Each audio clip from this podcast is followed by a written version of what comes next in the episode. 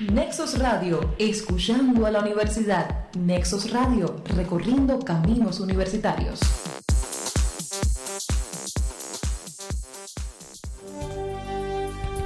Nexos Radio presenta Píldoras Buen Idioma, un programa semanal en defensa de la lengua.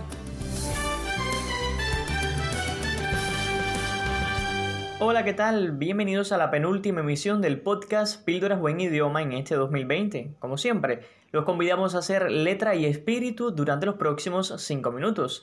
Acompáñenos. La palabra del día. Navidad.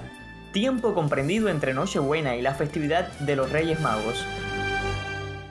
Según el diccionario de la lengua española, el vocablo Navidad, del latín tardío nativitas, en el mundo cristiano hace alusión a la festividad anual en la que se conmemora el nacimiento de Jesucristo. Hoy, 25 de diciembre, celebramos la Navidad. A propósito, recordamos que este nombre debe escribirse con inicial mayúscula, pues así lo prescribe la última edición de la ortografía académica. Asimismo, esta obra explica que cuando el nombre de una festividad frecuentemente en plural pasa a designar no la festividad en sí, sino el periodo en que tienen lugar las celebraciones y festejos con ellas relacionados, es también admisible el empleo de la minúscula. Por lo tanto, sería posible escribir en Pasarás Navidades en Cancún la palabra Navidades tanto en mayúscula como en minúscula. Síguenos en redes. Buen idioma en Facebook e Instagram. Buen guion bajo idioma en Twitter y en Telegram.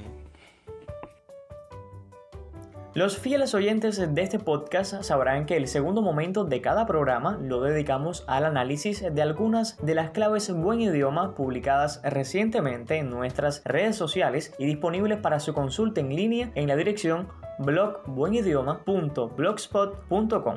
Y como hoy el programa está dedicado a las festividades, precisemos algunas cuestiones lingüísticas relacionadas con estas conmemoraciones anuales. Empecemos por los nombres que las designan: Nochebuena, Navidad, Nochevieja y Año Nuevo. En la sección anterior ya ofrecíamos algunas pistas y explicábamos que estos nombres deben escribirse con inicial mayúscula, pues así lo indica la ortografía de la lengua española del año 2010. Esta obra recomienda escribir en una sola palabra las formas Nochebuena y Nochevieja, pese a que las variantes en dos términos son correctas. En relación con Año Nuevo, sugiere que cuando esta expresión no se refiera al día primero de enero, sino a todo el año siguiente, como en Feliz Navidad y próspero año nuevo, lo adecuado es el uso de la minúscula. Y antes de terminar esta sección, creemos que nunca está de más insistir en que la palabra deseo se escribe con S, mientras que felicidades con C y feliz con Z y sin tilde en la I, pues es una palabra aguda que no termina ni en N, ni en S, ni en vocal.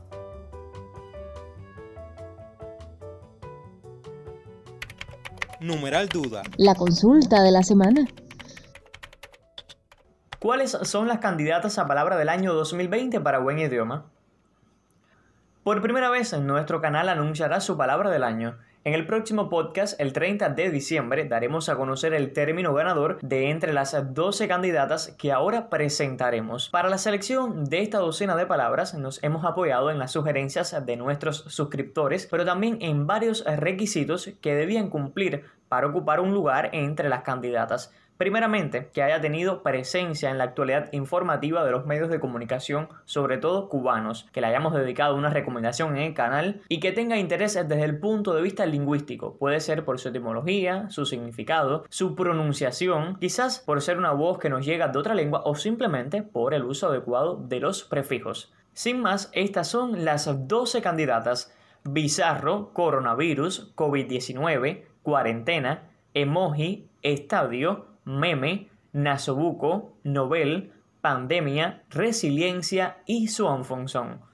Más del 60% de las palabras candidatas están ligadas indudablemente a la situación sanitaria por la que atraviesa el mundo en este 2020, desde coronavirus hasta pandemia, incluido el propio nombre de la enfermedad COVID-19 y el conocido nasobuco, término con el que designamos en Cuba la mascarilla sanitaria, ocupan un lugar en la lista. También figuran palabras relacionadas con las tecnologías, meme y emoji, por ejemplo. Cuando publicamos las 12 candidatas, había suscriptores que desconocían el significado significado de swan function, un término muy popular en el contexto de las redes sociales. Pero ¿quién mejor que el autor del video que popularizó este término propio de la jerga juvenil en Colombia y Venezuela? Escuchemos. Como una onomatopeya del sonido que realizan los automóviles de Fórmula 1 al, al desplazarse velozmente.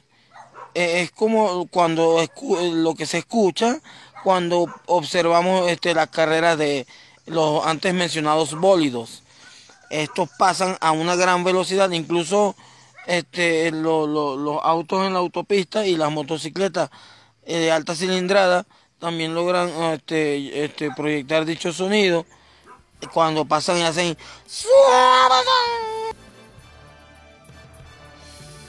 Bueno, ya lo he dicho todo, nada más que explicar. Estos 5 minutos realmente pasan su Fonson. Y hasta aquí la píldora de la semana. Recuerde que este es su espacio radial en defensa de la lengua en el que el idioma español es nuestra bandera. Le saluda Cristian Martínez. Píldoras, buen idioma. Punto final.